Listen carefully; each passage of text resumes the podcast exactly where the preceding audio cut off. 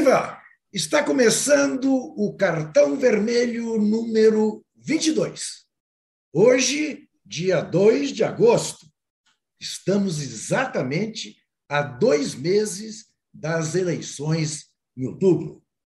Mas hoje, 2 de agosto, é dia. Sabe do que, que é o dia hoje? Hoje é o dia do maior clássico do futebol brasileiro. Ou, pelo menos, Hoje é o dia do jogo que reúne as duas maiores torcidas do Brasil, Corinthians e Flamengo, pelas quartas de final da Copa Libertadores da América em Itaquera, nove e meia da noite. Obviamente, vamos falar muito deste dia, deste jogo. Temos até uma enquete sobre este jogo. Quem ganha? Flamengo, Corinthians, dá empate? Desse é o palpite. Vamos ver como está o palpitômetro dos nossos espectadores. Hoje é dia de Corinthians e Flamengo. E Corinthians e Flamengo têm histórias com Walter Casagrande Júnior. Hoje é dia das quartas de final da Libertadores. Também é a véspera do reencontro de Cuca que tem explicações a dar à sociedade, com o Palmeiras de Abel Ferreira, que já o venceu duas vezes. Abel Ferreira, que, por sinal, é líder do Brasileirão, mas vive reclamando da arbitragem. Só quando prejudica o Palmeiras. Quando prejudica o Ceará, ele não reclama. Nós vamos discutir isso. É possível ser líder do Campeonato Brasileiro com quatro pontos de vantagem e estar sendo perseguido pela arbitragem? Muito bem, vamos falar de Luan, esse caso misterioso oferecido pelo Corinthians ao Santos, sem custos. Vamos falar do terceiro volume do livro do jornalista Luiz Costa Pinto, Trapaça.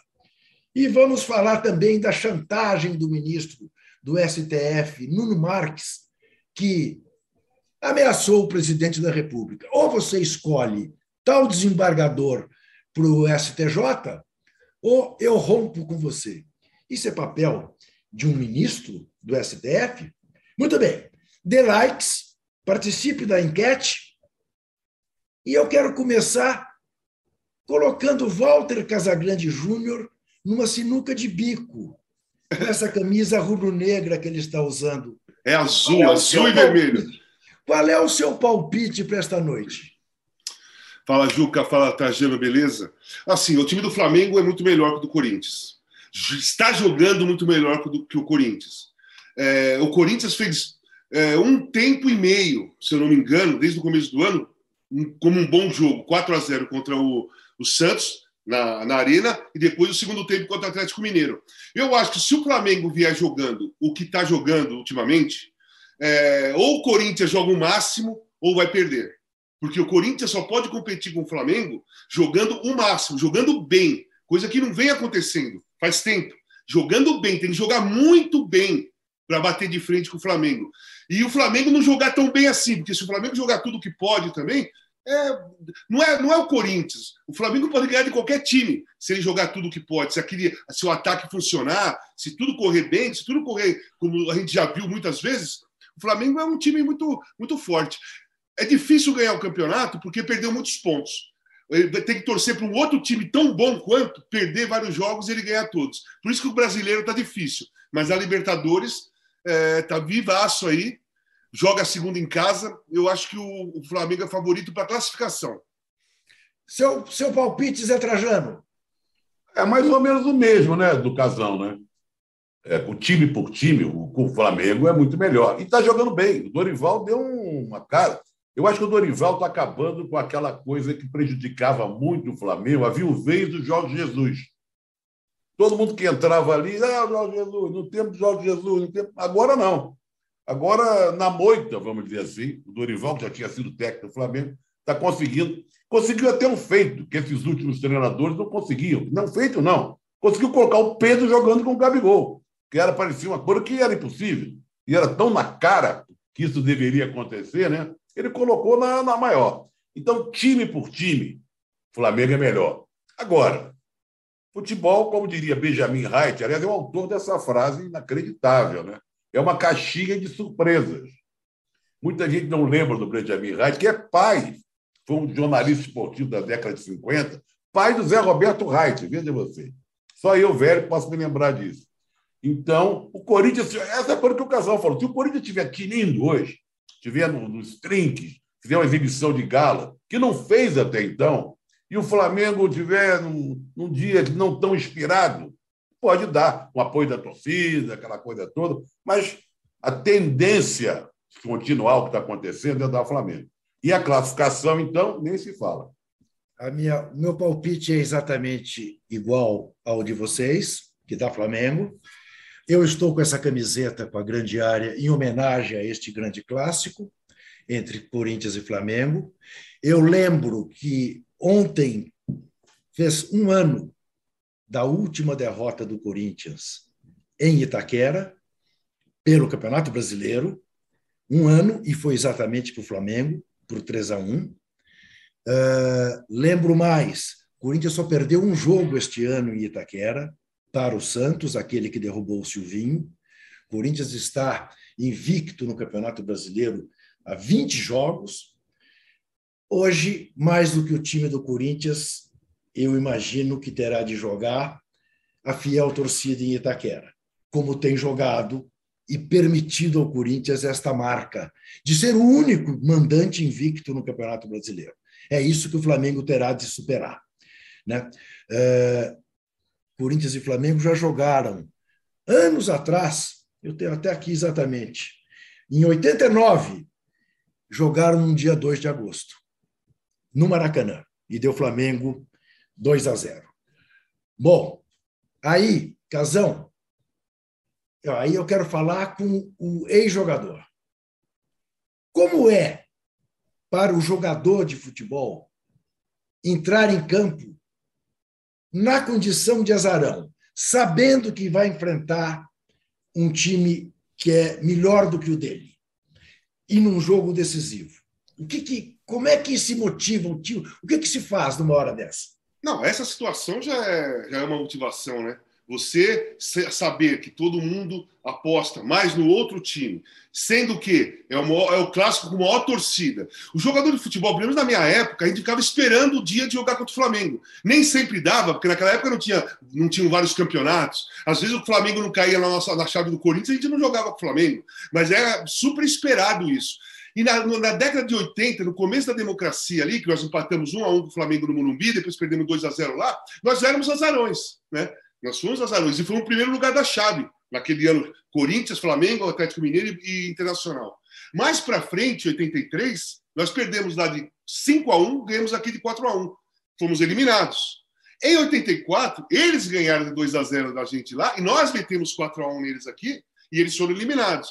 Então, Corinthians e Flamengo, independentemente da diferença dos times ou da preferência ou da, da do favorito, é um jogo que pode acontecer qualquer coisa, porque a torcida do Corinthians ela entra nesse jogo mais do que ela entra nos outros jogos, porque ela compete com a outra torcida também. Né? Quando o Corinthians joga Corinthians, Palmeiras, Corinthians São Paulo, Corinthians e Atlético Mineiro, é lógico, a torcida do Corinthians invade, lota e torce pelo Corinthians, mas ela não tem competição com a outra torcida, porque ela é maior que as outras torcidas. A competição da torcida do Corinthians é com a torcida do Flamengo. Então é aquele negócio, vai querer lotar mais, vai ter que, vai, vai querer lotar totalmente o estádio para mostrar que a torcida do Corinthians lota qualquer estádio. Esse é um ponto. Vai vibrar, vai, vai incentivar, como sempre incentivou, mas hoje vai ser mais ainda, porque ela quer mostrar que incentiva mais que a torcida do Flamengo. E se essa condição de energia da torcida entrar no, no espírito dos jogadores do Corinthians, cara, pode acontecer qualquer coisa nesse jogo. Porque eu me lembro muito bem quando eu fui jogar no Maracanã pela primeira vez, de um domingo à tarde, não aquele de quarta-noite, domingo à tarde, e que eu ouvi a mesma música que você ouviu, o Corinthians entrando, e nós ouvimos a mesma música. Eu tentava a fila aqui para cumprimentar a torcida. Eu, virei o Magrão e falei, Magrão, não vai dar para nós, meu. Olha o que está acontecendo aí. E você, é aqui é o seguinte. Aí o Magrão falava assim: é o seguinte, gente, se tiver 0 a 0 se tiver 0 a 0 e equilibrado, não faz o gol, porque se a gente fizer o gol nos caras, eles vão vir para cima, eles vão matar a gente. Então, vamos jogar sabe, se, fizer, se é para fazer o gol, faz no final. Vamos tentar equilibrar o jogo, porque senão esses caras vão vir para cima. E era exatamente isso mesmo. Você metia um gol, Zico, Tita, Nunes, pô, Júnior, Leandro. Meu, cara, é, era mil vezes melhor que esse time aí, do Flamengo, né? Então eu acho que pode acontecer qualquer coisa por, esse, por, esse, por esses detalhes aí. Competição de torcida, de, de quem, é, quem lota mais, quem tem mais, é, disputa de torcida, quem, quem vibra mais, quem incentiva mais. E esse time do Corinthians tem que pegar isso, cara. Se esse time do Corinthians se fizer de indiferente, não dá para se fazer totalmente indiferente. Mas às vezes tem jogador que não, que não, que não que olha e não sente muita coisa, não. Joga. E eu acho que o time do, esse time do Corinthians é um pouco assim, sabe? Bom, então, a música que o Casão se refere é o famoso Ó, oh, meu, Mengão, eu gosto. Que eu tive o prazer de ouvir jogando no meu lado. A camisa do Flamengo, lado. que é de é. arrepiar mesmo. Uh, hoje deveremos ter 4 mil rubro-negros em Itaquera e 40 mil corintianos. Essa é a expectativa. Uh, mas eu quero lembrar de um jogo em que o Casão jogava pelo Flamengo no Pacaembu contra o Corinthians. Eu estava lá. E quando o Casão entrou em campo, a torcida do Corinthians cantava: Volta, Casão, seu lugar é no timão. Doutor, eu não me engano, o Casão é Corinthians.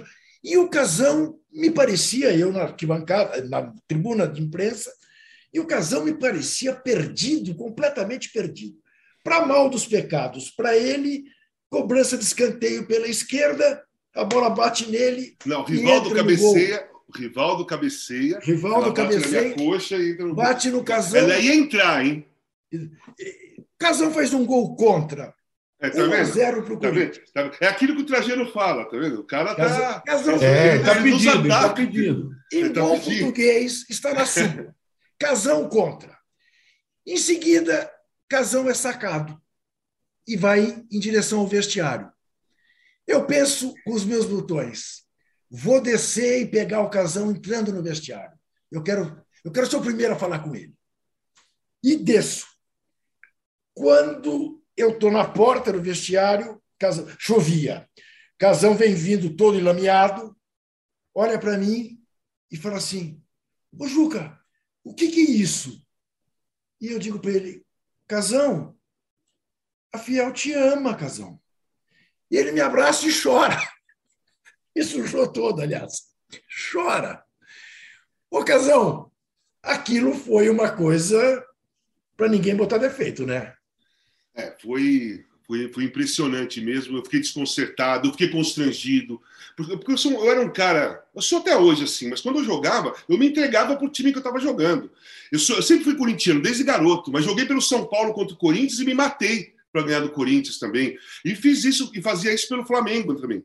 E aí eu fui preparado para receber vaia, para ser xingado, né? Porque eu pensei, pô, a torcida do Corinthians queria que eu voltasse para o Corinthians, eu vou escolher o Flamengo.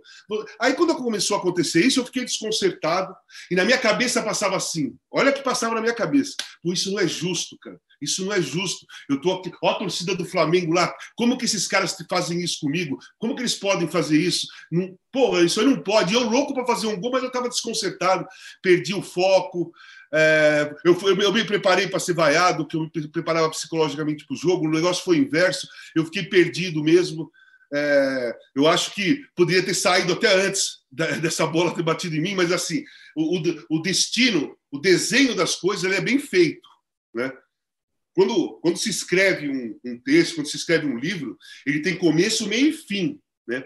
E o fim, ele é sempre um fim importante, um fim que dá impacto. Né? Eu não poderia ter. Eu, o Júlio era o treinador.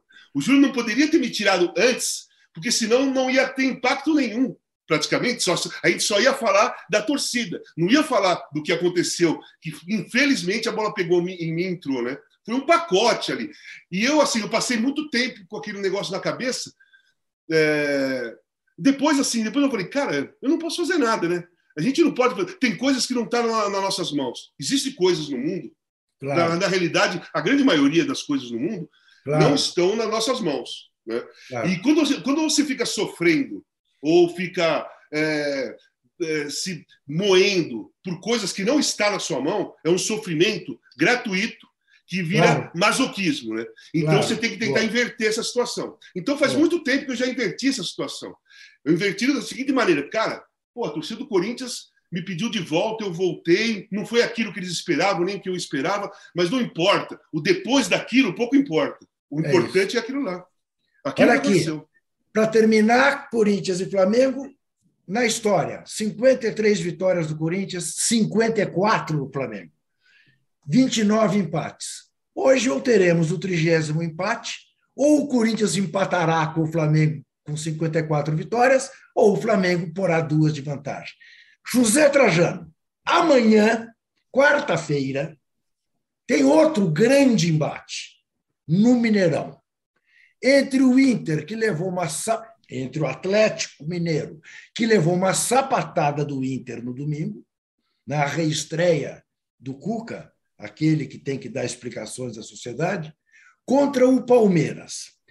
Você diria que, a exemplo do favoritismo do visitante desta terça-feira, amanhã também o visitante Palmeiras é favorito no Mineirão? Uma boa pergunta, viu? Mas dá a impressão que a coisa é meio parecida, né? Mas eu acho que não é. Porque o Atlético vem mal, mas o Atlético é melhor que o Corinthians, mas vem jogando mal. Eu não, aliás, eu não sei que Atlético é esse que está acontecendo com o Atlético. Porque tem bons jogadores. Até pouco tempo atrás, jogava bem, estava ali disputando o segundo lugar, agora já está lá embaixo. Esse jogo, eu vi esse jogo 3 a 0 o Inter liquidou poucos minutos. Agora, é, ele também vai ter o apoio da torcida, que uma torcida também que, que gosta de empurrar e tal, vai lotar o Mineirão tem um, um Cuca voltando, porque o Cuca é importante para esse elenco. Né? O, o, o Mohamed lá, o Tuco, não conseguiu é, entrosar as peças. Esse primeiro jogo que não deu certo não quer dizer que o Cuca já tenha fracassado. O Cuca sabe com que ele está lidando. E o Palmeiras é o Palmeiras, que é um time que também é meio imprevisível. Você não sabe se o Palmeiras vai esperar, se vai jogar no contra-ataque, vai. Olha, esse jogo eu acho mais difícil de ser decifrado do que Corinthians e Flamengo. Aliás, os dois são muito difíceis, né? São confrontos, sabe? Se, você, se eu fosse a mãe de Ná, eu diria alguma coisa mais contundente aqui. Como eu não sou mãe de Ná, eu confesso a você que eu, eu não gosto de ficar em cima do muro, não. Mas é natural que você fique em cima do muro. Porque a gente não sabe que Atlético é esse que vai jogar. Porque se o Atlético jogar o que sabe, ou que sabia, o que já soube, ele engrossa com o Palmeiras e até ganha do Palmeiras lá. Só que o Atlético não está jogando mais nada. O Hulk, inclusive, se você prestar atenção no Hulk, que é o grande jogador do Atlético, ele vem jogando mal a partida, várias partidas. Ele tenta, ele é muito marcado, ele tenta fazer uma tabela, não consegue, tenta ganhar o jogo meio sozinho, e quando o cara começa a tentar ganhar sozinho, é porque as coisas não estão acontecendo. Olha, em cima do muro, murista nesse jogo. Agora, estou louco para ver os dois jogos. Quando a gente gosta de futebol, que a gente quer mesmo, eu vi a bola rolando nesses dois jogos. Né? Que para a gente logo tirar essa diferença logo. Esse programa devia ser feito amanhã, cartão verde de amanhã e o cartão verde depois da manhã, para que a gente comentasse não o que vai acontecer, o que aconteceu. O Zé está chamando o cartão vermelho de cartão verde. Não é, ih, rapaz, você já fez isso. Você eu já, já fiz isso. isso, me vinguei. Mas, é verdade, é verdade. Olha, foram muitos anos de cartão verde. É né? isso. Não, e né? tem um lugar especial no coração da gente. Exatamente. Agora, ô Zé, quero continuar contigo em relação às queixas do Abel Ferreira.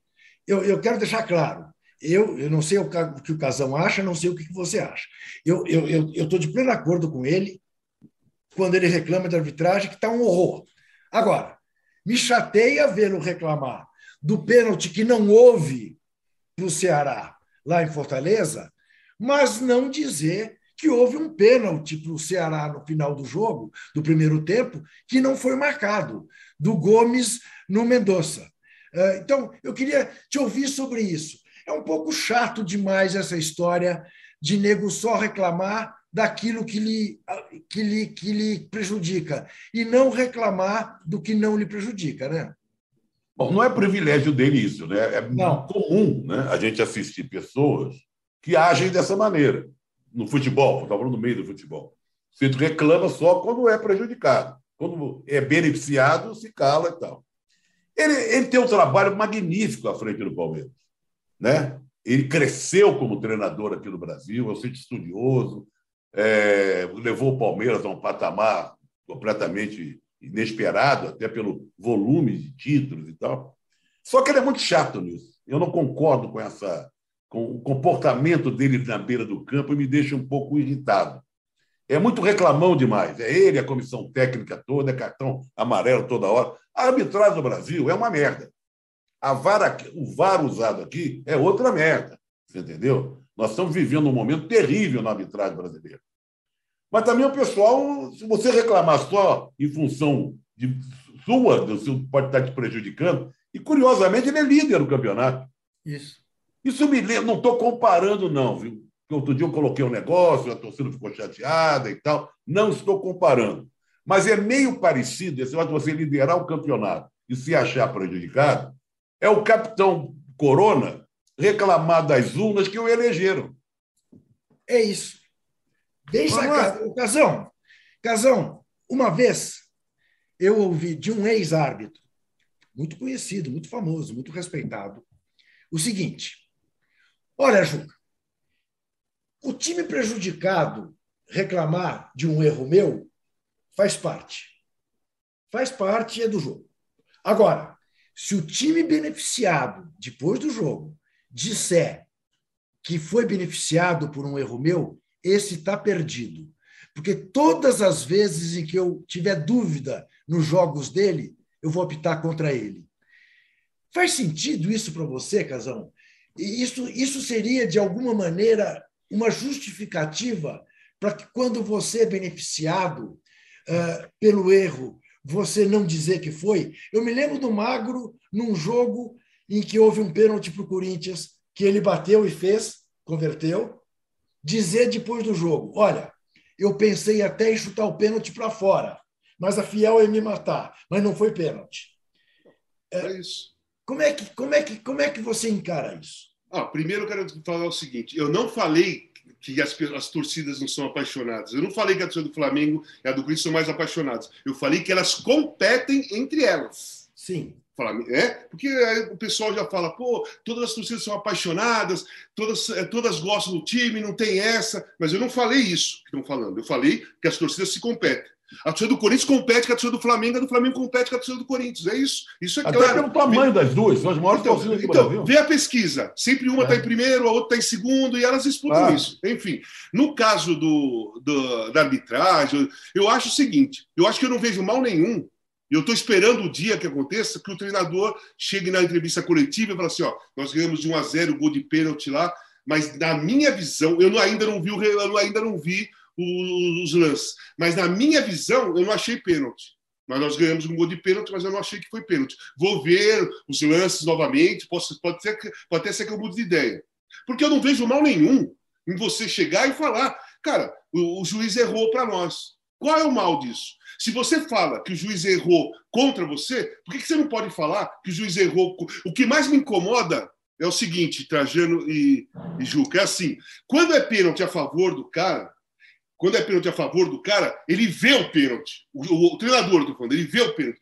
Quando o pênalti é contra ele, ele fala, pô, tinha, o jogador estava na frente, o juiz estava na minha frente, eu não vi direito, vou ver depois. Quando é a favor, eles vêm toda hora. Quando é contra, ele sempre tem alguém na frente. Isso, sabe, isso é coisa que o futebol tem que perder. Porque não vejo, não, não vejo problema algum em você dizer que ganhou, mas jogou mal, por exemplo. Ganhei, mas joguei mal.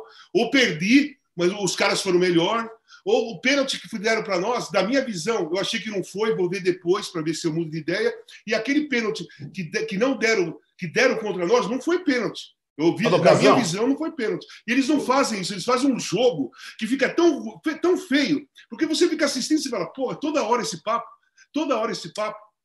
Mas não faz parte do comportamento humano esse tipo de coisa? De faz. Você exatamente. mentir, você se enganar. Então, então, mas aí é o seguinte, não reconhecer um erro. Então, exatamente. Você reconhecer a fragilidade sua, a sua, já é difícil. Pensa você reconhecer a fragilidade de um, de um grupo que você comanda. Né? Então, o treinador sempre tenta proteger né, alguma coisa. Sempre alguém, todo gol alguém falha. É difícil ter um gol que nem o Maradona dribla todo mundo e faz o gol. Quase todos os gols que acontecem no futebol, alguém falhou, o goleiro soltou, pegou o zagueiro não marcou, alguma coisa assim. Se você ficar sempre falando que o seu time jogou melhor, mesmo quando perdeu, pô, os caras deram um ataque, só fizeram um gol, nós demos 30 chutes no gol e não, não fizemos o gol. E daí? E daí? O cara fez, é, é tem que ver a, a a, finalidade do jogo, que era fazer gol. Então eu não gosto mesmo, me incomoda muito quando acontece isso. E eu não vejo o problema, Trajano, em você assumir uma fragilidade, uma falha, ou que o outro foi melhor. Não, isso aí só, só, só, faz a pessoa ser mais grande. É, a pessoa ficar uma, é verdade, uma pessoa melhor. A pessoa se engrandece. A pessoa fica, a pessoa fica, fica uma pessoa melhor. Cara. Claro. Claro, você não é melhor que todo mundo, nem eu, nem ninguém. Você tem que reconhecer que em alguns momentos em jogo principalmente, o cara lá foi melhor, né? O outro time foi melhor, o cara treinou melhor. É, porque quando você faz isso, que eu estou falando, né? Você, você, perde um jogo e fala que jogou melhor que o adversário, que os caras deram um chute no gol, você tá, parece que você está desmerecendo o trabalho do outro treinador. Quer dizer, o cara não fez nada.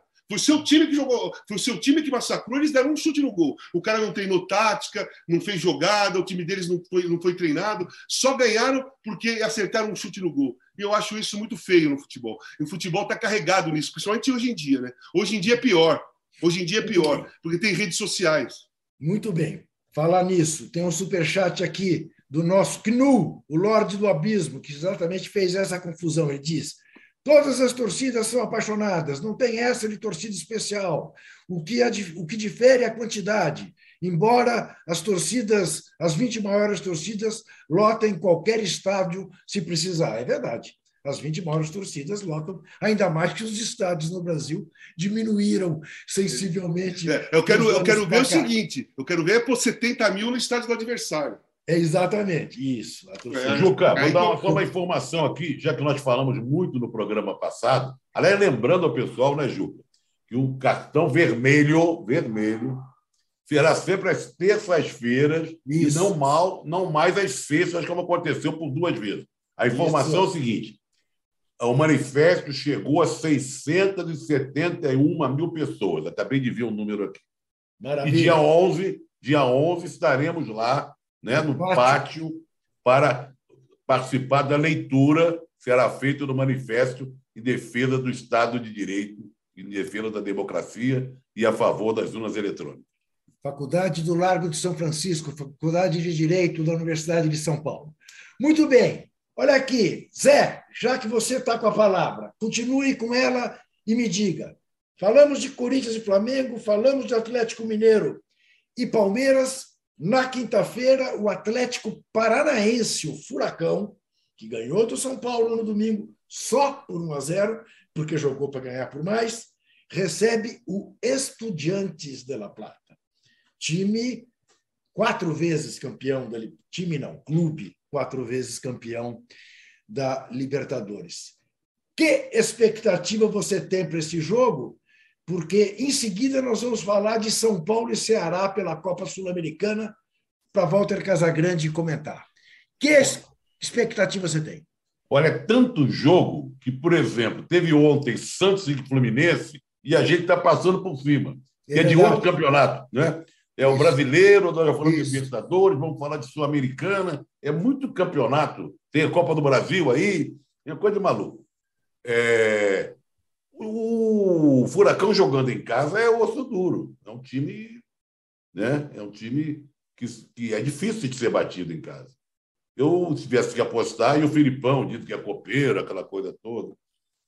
E os times argentinos não estão mais com aquela força que tiveram já há algum tempo atrás. Né? Basta ver a situação de Boca e River nos últimos tempos. Eu tivesse que apostar, cravar um palpite, apostaria nesse jogo de ida em casa, no Furacão. Agora, é curioso a gente passar por cima de um jogo que foi legal ontem, Santos e Fluminense. Né? Foi? Foi legal, mas não dá nem para a gente falar dele. Que é legal, porque jogo com quatro. O Fluminense não foi aquele Fluminense, né? Mas jogo com quatro gols é sempre legal.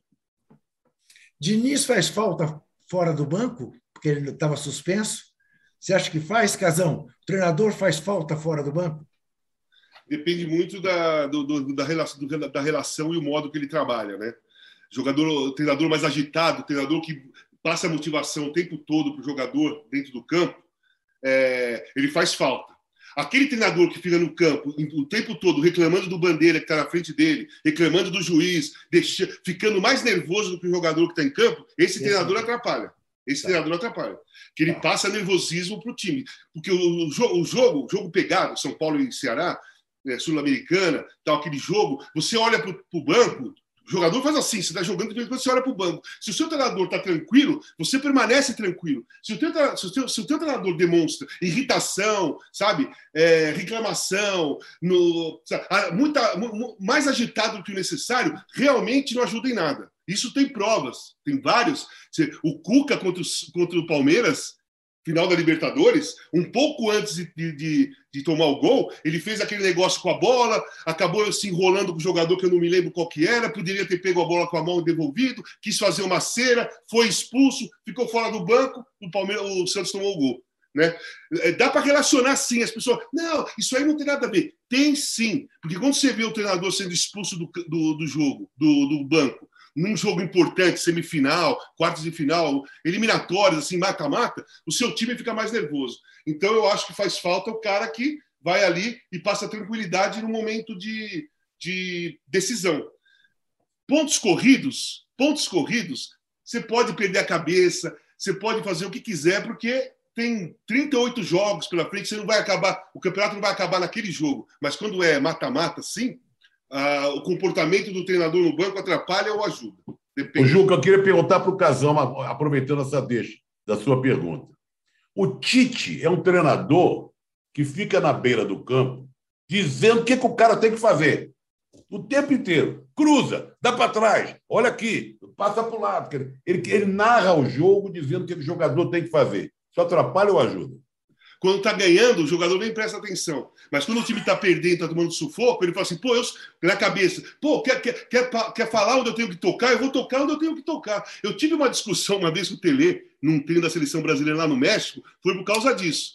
O branco veio com a bola pela lateral esquerda, eu saí para receber e o zagueiro veio atrás. O branco, o branco tocou, eu completei a tabela.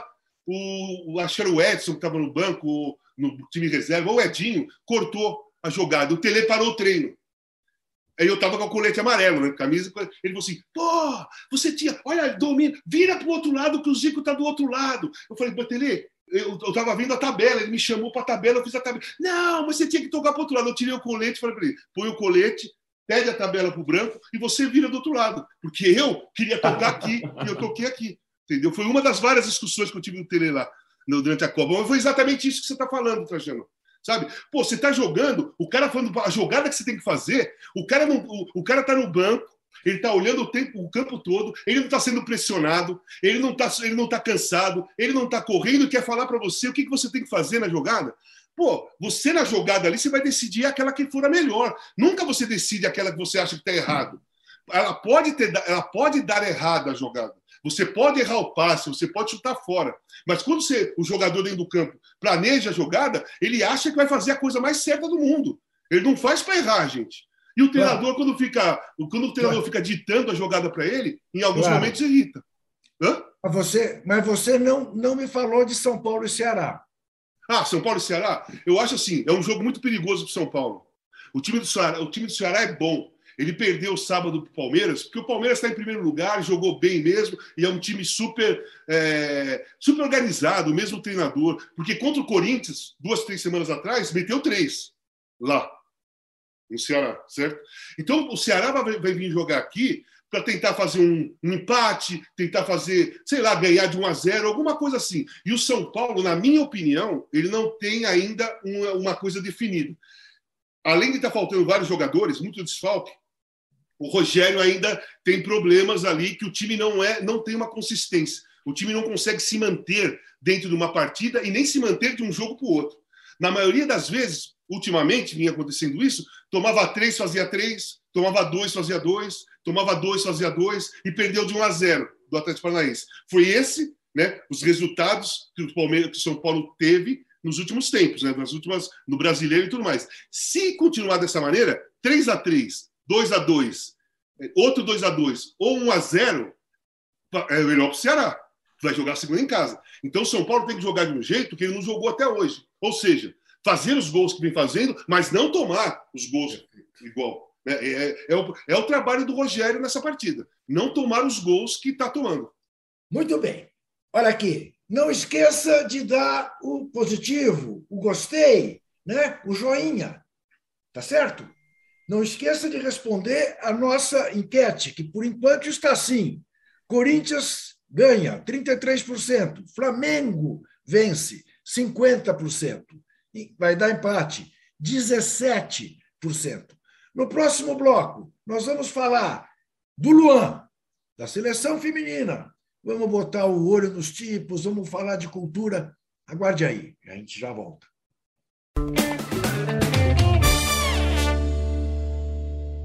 Eu chegava da escola, por exemplo, e ele estava sempre no sofá da, da salinha, a gente chamava a saleta, que ficava entre a cozinha e o quarto dele, e os nossos quartos, tocando violão. O violão era uma extensão do braço do meu pai, porque ele passava o tempo inteiro com o violão no, no colo, no braço, tocando. Mesmo conversando, ele estava conversando aqui, mas estava dedilhando, tocando alguma coisa. Ele é assim até hoje. Você fazia um silêncio em casa, você ouvia o violão dele. Chegava em casa, eu ouvia aquele violão tocando, me dava um. Ai, cheguei em casa. A música está no DNA da, da família Gil, porque está no DNA do Gil.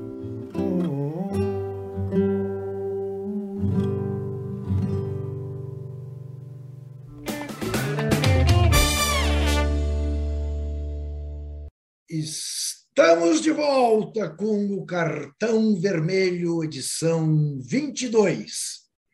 E a questão posta na mesa é a seguinte: Luan, o Corinthians descobriu o All Sport, oferece Luan ao Santos de grátis.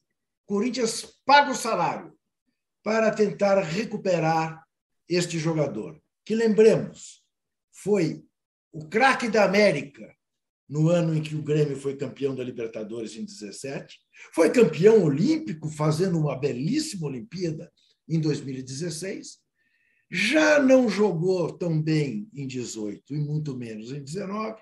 Mesmo assim, o Corinthians foi lá e pagou um dinheirão para trazê-lo, e lhe paga um baita salário. E segundo eu sei, há duas coisas que atrapalham o Luan. Uma contornável. O Luan gosta da lua, o Luan gosta da noite. Mas quantos jogadores não gostam da noite e nem por isso deixam de ser bons jogadores? Mas o Luan tem um problema na planta do pé, dos pés, chamado faceite, que me dizem os ortopedistas é uma praga para qualquer pessoa, para um atleta, então, nem se fala. Casão já escreveu a respeito dessa situação do relacionamento entre Luan e Corinthians. Queria te ouvir, Casão. Como é que você vê? Você acha que pode dar certo o Luan na vida? Eu, acho assim, o, Luan está super desprestigiado no Corinthians, né? Não vai nem para o banco, já faz muito tempo, é, não jogou com o Vitor Pereira nenhuma vez, nenhuma vez ele jogou com o Vitor Pereira desde quando ele chegou. A última partida dele, se eu não me engano, foi no Campeonato Paulista contra o Botafogo de Ribeirão Preto, é, em fevereiro, mais ou menos. Enfim, não tem prestígio nenhum no Corinthians. Claro, você precisa sair para jogar. Ok, o Bahia teve interesse, ele não quis, pelo que eu tenho de informação. O esporte teve interesse, ele não quis. Aí o Corinthians te oferece de graça para um outro time com que prestígio você vai chegar no outro time. Para você recuperar o seu jogador, você tem que negociar o jogador de alguma maneira, um empréstimo, ele tem que se sentir valorizado. Não você dá, ó, leva isso aí, eu pago tudo, sabe? Pago a casa dele, se ele quiser morar em Santos, eu compro apartamento, mas leva ele para lá. Eu acho que o jogador chega com a torcida desconfiada, a torcida do Santos. Primeiro, ele é do Corinthians, vai para o Santos. De graça. A torcida do Santos fica desconfiada, é, a paciência com ele vai ser mínima. Se ele começar a jogar do jeito que ele está jogando no Corinthians, a pressão da torcida do Santos vai ser muito pior que a do Corinthians, muito pior. Eu acho que ele é, não joga há muito tempo, o ritmo dele de jogo já está um pouco ultrapassado no futebol atual. Hoje, jogadores menos técnicos, que jogam menos que ele, se dão melhor, porque tem intensidade. O, o Luan falta intensidade nele. Tá faltando, os, os, os, adversários atropelam o Luan quando marca. É isso que estava acontecendo com o Luan. Toda vez que ele entrava, é, o time, ele não entrava bem e o time começava a tomar sufoco. Por isso que ele parou de entrar. O Vitor Pereira viu isso nos treinos. Ó, eu, eu desconfiei da situação do Luan na seguinte partida: Portuguesa do Rio de Janeiro e Corinthians, Copa do Brasil, lá em Londrina. O time reserva do Corinthians e o Luan estava no banco. Eu falei, gente, se, se, se eu sou jogador, eu vou no treinador e assim, meu, você vai me pôr quando? Você não vai me pôr contra um time da Série D? Eu vou jogar contra quem? Certo? Ali já desconfiei que já tinha que. Ali foi a primeira vez que eu escrevi sobre o Luan. Já deveriam ter resolvido o problema do Luan ali. Porque, cara, você põe o time reserva para jogar e o cara que custou 22 milhões ganha 800 mil por mês não entra no time reserva contra o adversário da Série D. E aí eu acho que esse negócio do Corinthians, que está fazendo com o Santos, é mais favorável para o Corinthians, sabe? Tudo bem, vai continuar gastando, mas não vai ter aquele cara que está preguiçoso, que está desconcentrado, ou que não está afim dentro do elenco, sabe? Eu acho que é mais por aí a questão do Corinthians, porque ficar, ficar, pagando para ele jogar no adversário não faz sentido, né? Ô Zé, a, a minha sensação, embora eu ache que dar oportunidade para o Luan é muito legal, muito generoso, mas será que o torcedor do Santos não vai achar, Zé? Escuta, nós agora viramos funilaria, martelinho de ouro, manda o cara para cá para ver se a gente conserta a lataria, para depois devolver para eles. Você não, não, não teme que haja esse risco, Zé? Olha, o Casagrande me alertou agora, falando uma coisa que eu não tinha prestado atenção. É. É... São várias coisas que ele falou. Quer dizer, o jogador chega lá nessa situação sob desconfiança, né? Sim. Confiança geral da nação, né? Completamente fora de jogo, de ritmo de jogo, de fora de forma. Ele não joga, sei lá, há anos, não é? A gente não sabe como ele está se sentindo também. Que a gente está falando o que, que a torcida acha, né? O Lisca também indeciso, o Santos aceitando. O que, que ele está achando também, o Luan? Ele está disposto a encarar essa barra? ou está indo porque é enxotado como se fosse bicho. Né? É uma situação muito complicada, muito complicada. Eu não tinha prestado atenção nisso, porque a primeira reação que eu tive, que legal, vão dar uma oportunidade para ele. Ele pode se levantar, se levantar, recuperar um pouco da carreira lá. Mas diante desse quadro que a gente está montando aqui, né, da desconfiança, do que houve com ele durante esse tempo, é, agora já estou com, com o pé atrás. É uma situação muito estranha que está acontecendo com ele. Isso me lembra, muitos anos atrás, é, o Fluminense teve um jogador que era um cracaço. Jogou até no Santos e no São Paulo. Não sei, o Juca talvez conheça o Casagrande. Gonçalo. Sim. Gonçalo. Sim. Né? Era um meia armador. Sim. Um cracaço. E cracaço. ele estava brigado lá no, no, no Fluminense. E, e, ele ficava assim fora dos treinos, botava ele escanteavam. Então Isso. tem uma cena ficou famosa lá no treino do Fluminense, quando o Fluminense treinava na Irlandadeira, como não botavam ele para treinar, ele ficava assim à margem, ele pegou uma bola e foi fazendo, ele era muito bom de controle de bola, tipo assim o Braulio, que jogou no América, então ele foi controlando a bola e foi dando volta pelo campo. E a torcida estava vendo o treino.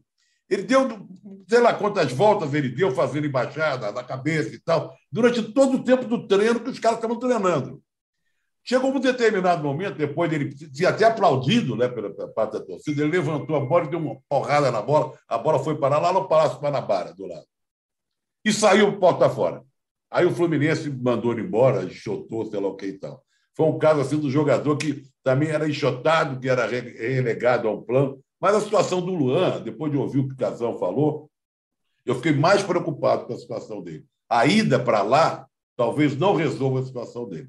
Olha aqui, Zé. O, Zé. o José Diogo diz que o Corinthians está tentando mandar um cavalo de Troia para Vila Belmiro.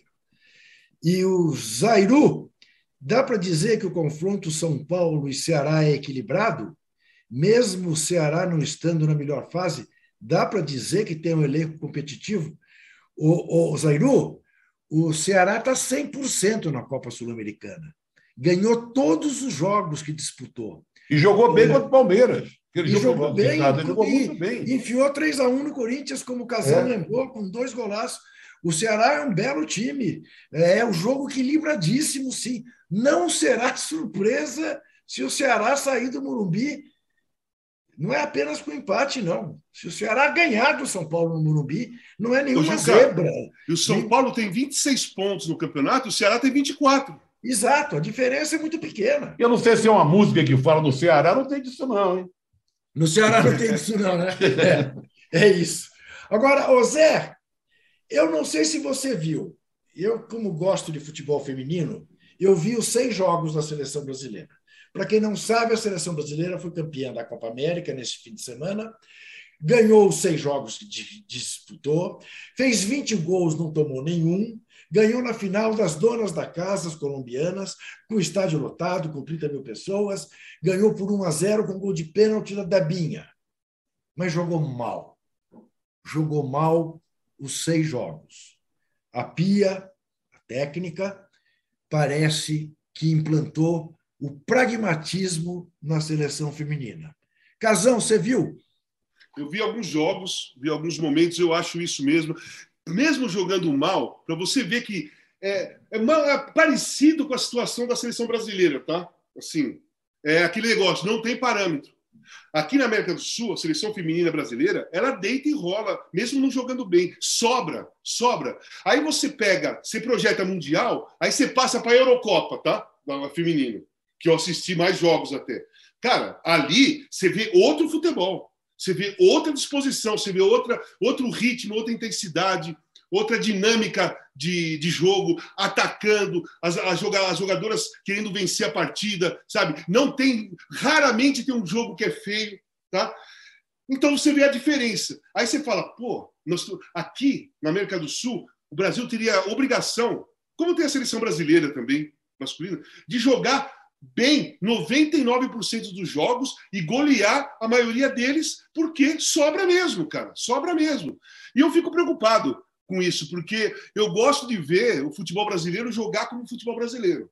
Né? Seja ele futebol de salão, é, futebol feminino, futebol masculino, qualquer tipo de futebol, eu gosto de ver o futebol brasileiro em prática, né? Aquela escola nossa em prática, aquilo que foi o modo que nós ganhamos todas as Copas, todos, todos os torneios que existem, medalha de ouro. Foi assim, jogando futebol brasileiro, né? Futebol de toque, futebol ofensivo, futebol de movimentação, de liberdade para o jogador criar, driblar, enfim, aquilo que nós sabemos já há muito tempo. E eu fico assim, fico preocupado com o futuro, tá? Do, das duas seleções, inclusive. Só que, eu, só que a masculino, por, por ser um futebol masculino e por ser um, um país hipermachista, aquela pode perder até na primeira fase da Copa do Mundo, que não, que não muda nada. Mas as meninas não. As meninas precisam jogar bem, elas precisam ter performance, o, o público precisa gostar do futebol da Isso. seleção feminina para que ela continue avançando. Se Isso. o público começar a assistir jogos da seleção feminina e não gostar, vai parar de assistir. De vai parar de ir no estádio. Precisa ser bom. De pleno é? acordo. Por isso, viu, por isso que o Campeonato Brasileiro é melhor do que a seleção brasileira jogando. Exatamente, eu ia dizer isso. O Campeonato Brasileiro Feminino está é. sendo de excelente nível. Tem belíssimos jogos. A Copa América não teve nenhum grande jogo. A Eurocopa, eu, eu vi a final. A Inglaterra ganhar da Alemanha em Wembley com 87 mil pessoas. Significa dizer 87 mil torcedores que estão ligados no futebol feminino. Exatamente. Nós não podemos jogar fora esse capital por um jogo murrinha. Você viu, Zé? Não? Vi, gostei da Eurocopa e me preocupou, é. me preocupou muito vendo a Eurocopa nesse contraste com a seleção brasileira. Ah. Quer dizer, a Copa América também é isso. O time é muito fraco. O Brasil não tomou nenhum gol porque tudo tem o pé, eh, sabe, é, torto. São seleções fra... muito fracas e tal. E a Eurocopa, não. E eu até liguei para Londres, mandei um zap para falar com o João lá. Falou, pai, Está impressionante aqui, as pessoas estão indo para a janela para gritar, para comemorar, os públicos estão lotados. Depois vi até imagem do, do, do centro de Londres, que a torcida foi comemorar.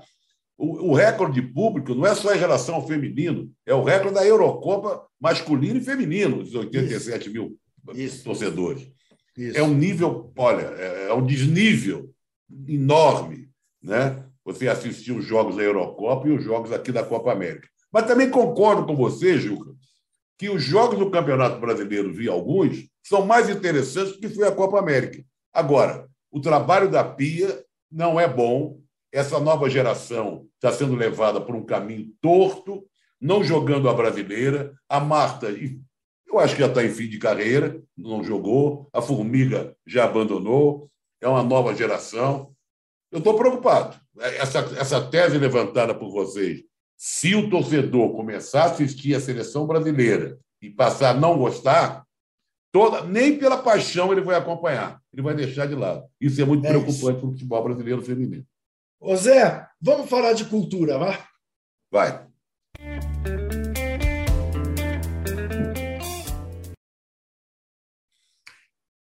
Saiu o terceiro volume da trilogia Trapaça do jornalista Luiz Costa Pinto. O jornalista Luiz Costa Pinto fez um primeiro livro tratando do período do governo Collor, um segundo volume tratando do período Itamar Fernando Henrique, e este terceiro volume que trata Lula, Dilma, impeachment, golpe. Uh, Luiz Costa Pinto é o repórter que fez a célebre entrevista de Pedro Collor para a revista Veja, que começou o processo de impeachment de Fernando Collor. É, é um belíssimo, pela geração conteúdo, pela, pela, pela editora Geração, é, é um belíssimo trabalho que conta a história do Brasil de Fernando Collor para cá e que conta a história dos bastidores da imprensa brasileira de Fernando Collor para cá. Você penetra pelas redações e você vê histórias citando uma porção de jornalistas que estão aí até hoje, alguns até que estão pagando mico de apoiar o sociopata.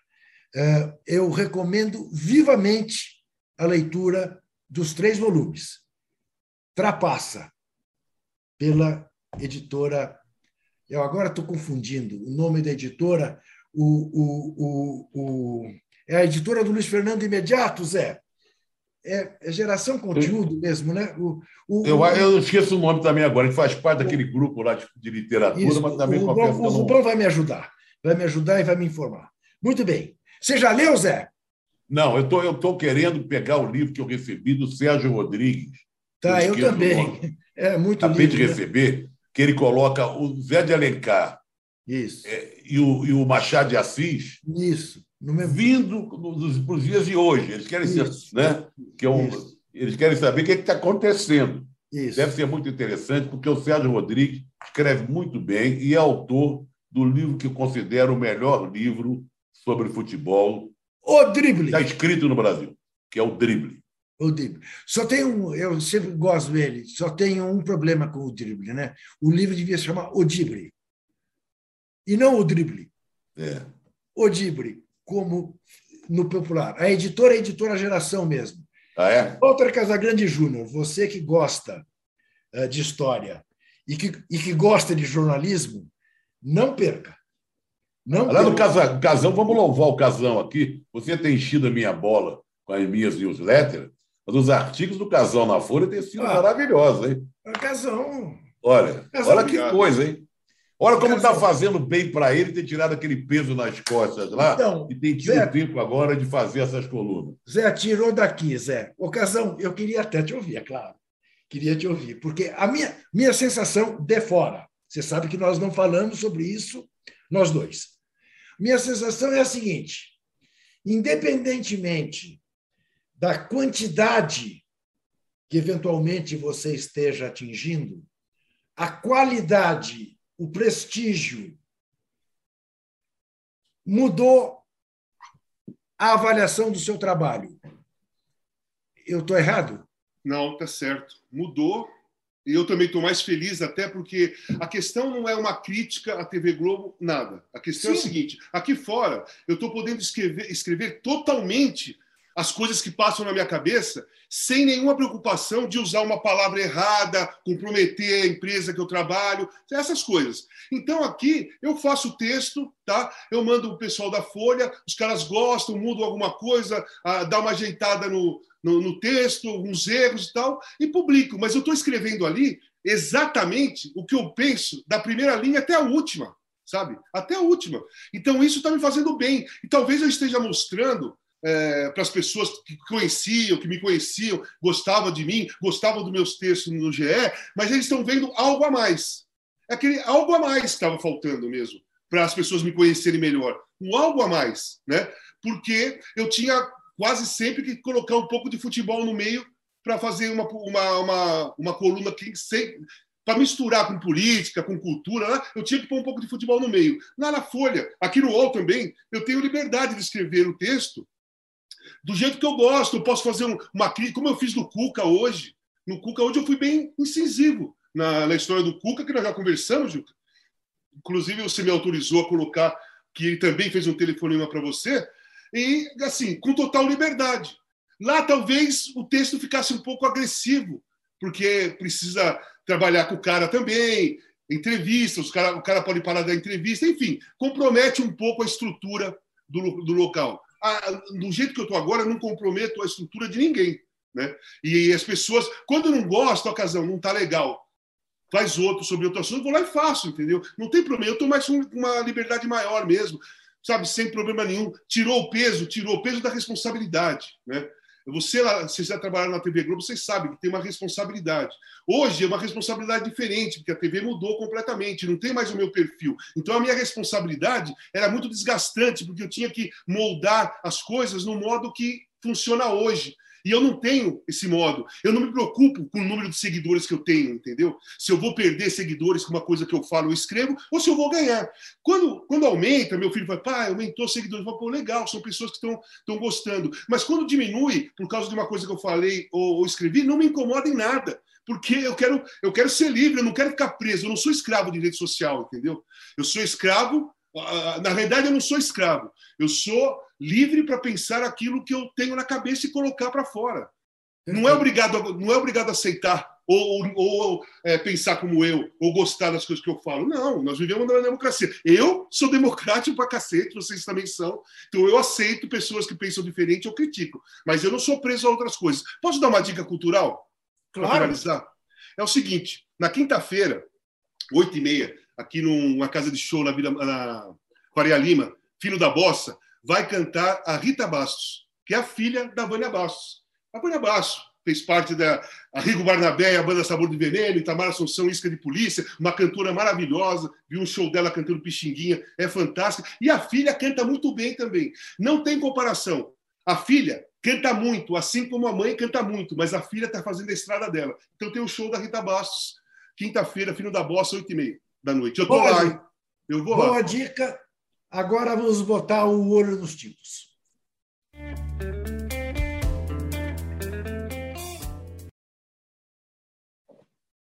Eu confesso a você, a vocês, que eu até no começo não não não acreditei.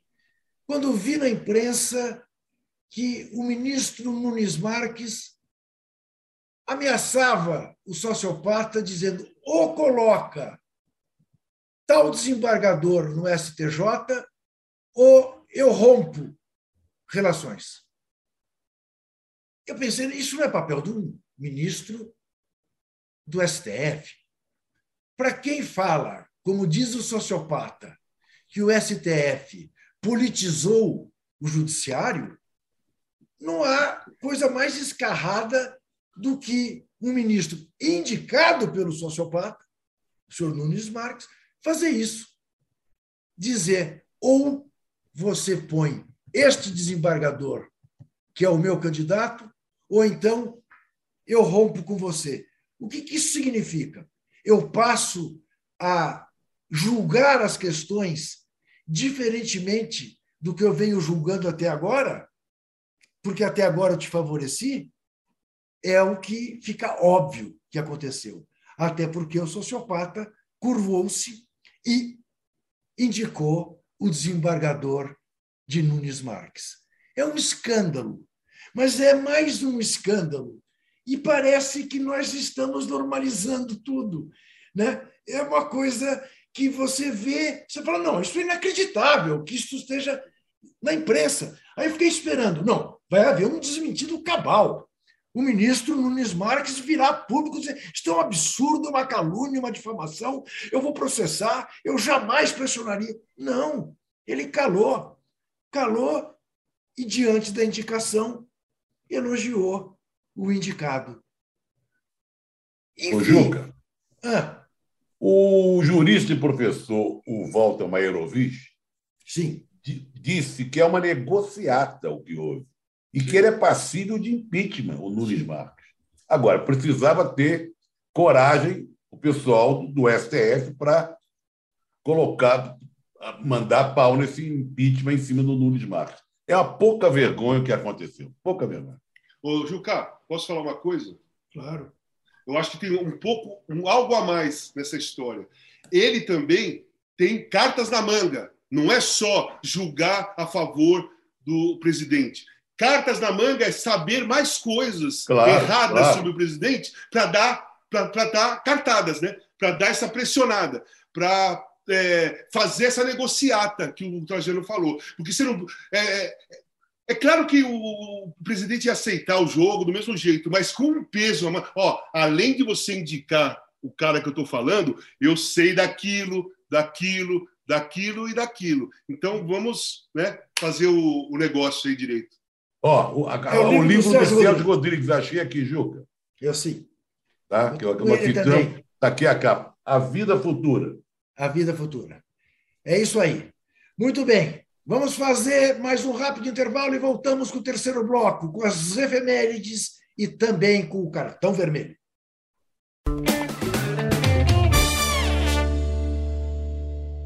Você já sabe, né? Que para ficar por dentro de tudo que acontece no Brasil e no mundo, Basta ficar de olho no canal UOL. As principais notícias do dia você acompanha no Wall News, de manhã, à tarde e à noite. Em ano de eleição presidencial, tem o nosso radar das eleições para você se informar e entender as disputas por todo o Brasil. Se o seu lance é o esporte, o canal UOL não te deixa na mão. Toda segunda-feira e toda sexta, o Posse de Bola comenta a rodada do futebol e tudo aquilo que tem de novidade no mundo esportivo. E todas as terças, quartas e quintas você assiste ao All News Esporte comigo e com o nosso time de comentaristas e convidados especiais. A melhor cobertura de entretenimento da internet está em Splash. As maiores estrelas do Brasil e do exterior, você sabe, estão aqui no Atalab. As línguas mais afiadas da internet passam por aqui para te deixar por dentro de tudo que tá bombando. Assista. Comente. E compartilhe o canal UOL em 2022. O seu universo online Ao vivo E a hora que você quiser.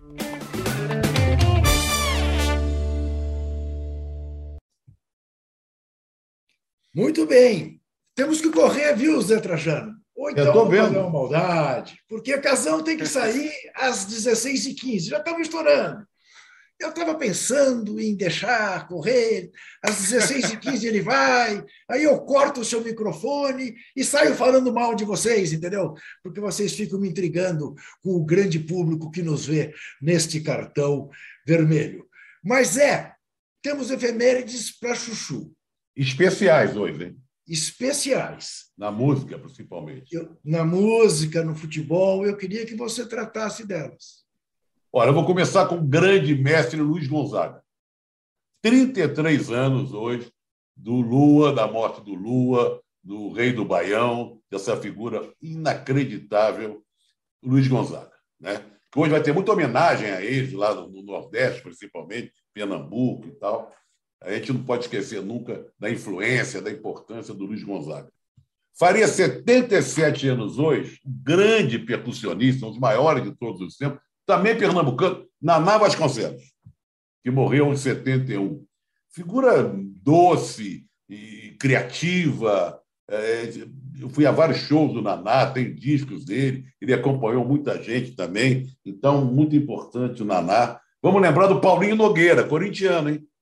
Paulinho Nogueira, deixa eu botar aqui, ó, Paulinho Nogueira fazendo. Ele, ele morreu em 2003. Isso, 19 eu, anos da morte e dele. o método Paulinho Nogueira de violão, né? muita gente aprendeu a tocar violão com o método Paulinho Nogueira, Isso. grande compositor também, Ai, cantava também as músicas dele. Né? Cachaça do torcedor. É linda essa música. Linda. Então, estou lembrando na música, nós estamos bem, né? Lembrar desses Sim. três.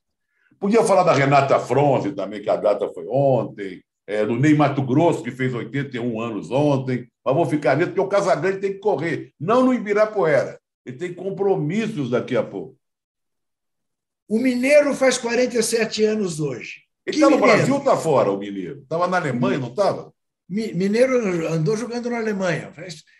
Mineiro, que é gaúcho e que fez o gol do São Paulo, campeão mundial diante do Liverpool, né? no Mundial da FIFA, que o São Paulo ganhou em 2005. Exatamente. Mineiro fez o gol.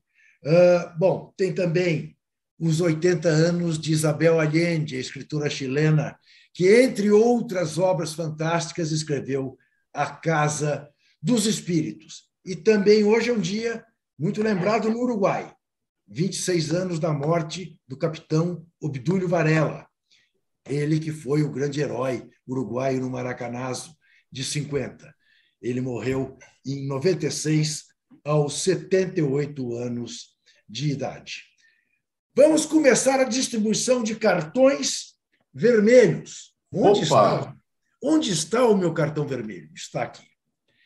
Eu vou começar por um cartão vermelho aqueles idiotas torcedores do Atlético Paranaense que fizeram gestos racistas contra a torcida do São Paulo. É a tal história. Enquanto ficarem impunes, continuarão. Cadê aquele torcedor do São Paulo que fez gestos racistas para a torcida do Fluminense no Morumbi? Cadê os torcedores do Atlético Paranaense que fizeram? Com imagens, com tudo. Até hoje não identificaram cartão vermelho para os racistas e para quem os deixa impunes. E quero dar também um cartão vermelho à primeira-dama, se é que ela pode ser chamada de primeira-dama, Michele, que agora leva a gente para fazer rezas de madrugada no Palácio do Planalto, no Palácio da Alvorada. O Estado brasileiro é laico. Não há que fazer este tipo de coisa. Ainda mais a socapa, de madrugada, de uma maneira como se fosse é, secreta. Que história é essa? Fique no seu lugar, dona Michele. Não, não, não, não, não, não se meta onde a senhora não foi chamada. Está aberta a temporada de cartão vermelho. Você tem algum especial, Casão? Cara, eu tenho aos machistas do futebol, jogadores, treinadores e qualquer outra pessoa que é envolvida com futebol que pratica violência contra a mulher. Não só estupro, como agressão, como todos esses tipos de, de preconceito. Eu dou cartão vermelho para eles, porque não dá mais para ficar batido esse tipo de coisa. Você vê o Robinho passeando no Guarujá, passeando em Santos, jogando futebol, sendo condenado a nove anos de prisão na Itália, isso é um, um desaforo, sabe? Falta de respeito total, no mínimo. Zé, é, é um grupo de advogados de direita, assim se intitulam, né? que resolveram fazer um manifesto contra o manifesto que a gente assinou, que já tem quase 700 mil assinaturas. Né? E estão fazendo do jeito, do jeito deles, né? mandando para algumas pessoas, agora já assinado, as pessoas tomando um susto, sabe? As pessoas. Eu fico impressionado num grupo que se intitula Grupo de Advogados de Direita. Então, merece o cartão vermelho. É que eles são advogados de direita, não advogados de direito, entendeu, Zé? É, Esse, essa que é, eu acho que é isso. E, é, e o é governo está estimulando com seus robôs e tal que haja mais assinaturas. Agora, é um bando de gente absolutamente incógnita. Qualificada, desqualificada. Não, são, são os famosos quem né, não tem, a gente não sabe. Muito bem, o Casão precisa sair, então eu vou, vou encerrar o programa. Eu não vou fazer a maldade. Não Juca, maldade. só lembra, mais uma vez, que é às terças-feiras, hein, gente? Terças, Terça-feira que hoje. vem, às, três, às 15 horas, estaremos de volta. Hoje, ó, hoje, hoje, hoje mesmo, ainda temos às 8h30, não, às 23, às 11h30 da noite, tem as lives de Corinthians e do Flamengo. Vamos ver quem vai estar feliz, quem vai estar infeliz. Na sexta-feira, tem o posse de bola às 9 horas da manhã. O Cartão Vermelho tem a brilhante produção que tanto nos ajuda de Rubens Lisboa, a operação de Davi Pio, Letícia Lázaro e Roger Melo, a distribuição de vídeo de Bruna Brasil, Marina Paulista e Sara Oliveira. A edição é de Carol Escobar e de Felipe Virgili. Muitíssimo obrigado a todos que nos viram. Até terça, três horas da tarde. Abraço, pessoal. Abraço, casal. Valeu, valeu. O cartão vermelho tem a apresentação de Walter Casagrande Júnior, José Trajano e Juca Kifuri, produção de Rubens Lisboa, operação de ao vivo de Letícia Lázaro e Roger Melo, coordenação de Carolina Escobar e Fabrício Venâncio e direção de Felipe Virgili. Antoine Morel é gerente-geral de Move, Vinícius Mesquita é gerente-geral de UOL Sport e Murilo Garavelo, diretor de conteúdo do UOL. Você pode ouvir esse e outros podcasts em uol.com.br podcasts.